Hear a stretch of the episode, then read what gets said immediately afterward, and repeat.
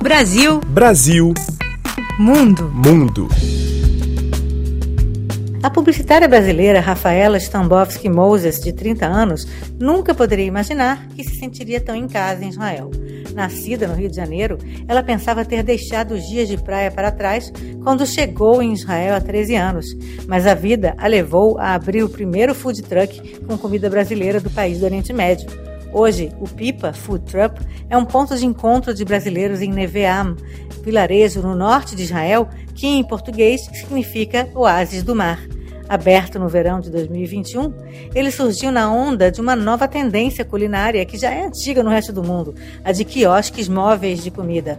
Mas em Israel, a moda dos caminhões de alimentos está engatinhando, principalmente no norte do país, fora da área da metrópole Tel Aviv. Antes da gente começar também, a gente chegou a fazer essa pesquisa mais ou menos.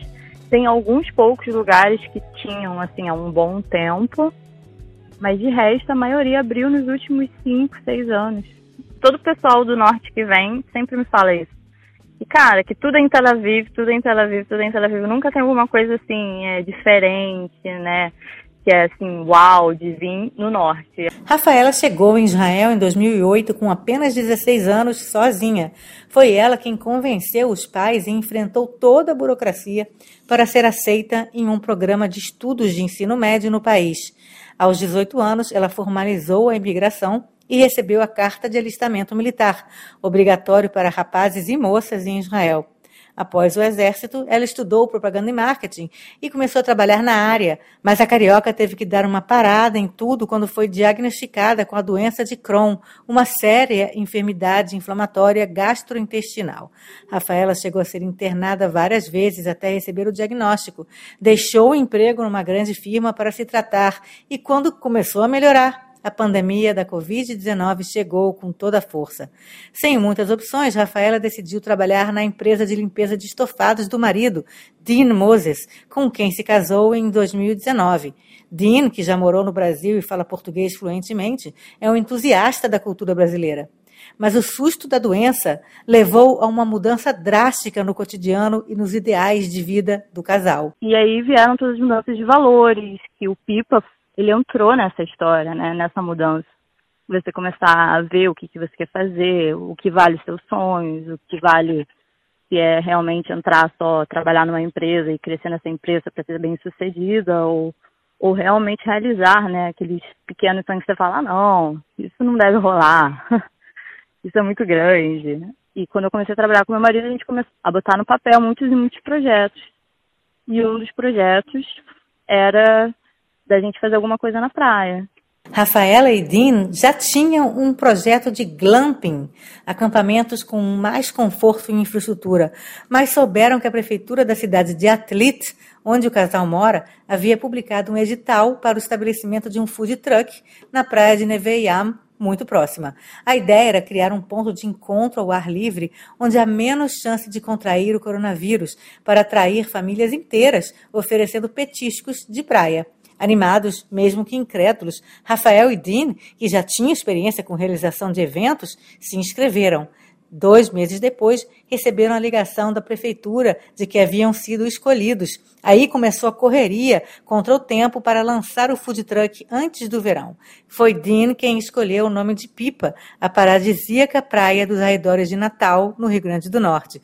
No começo, não pensavam em servir petiscos brasileiros, mas Rafaela insistiu para incluir pelo menos um item, o açaí. Ela tinha certeza de que cairia no gosto do público.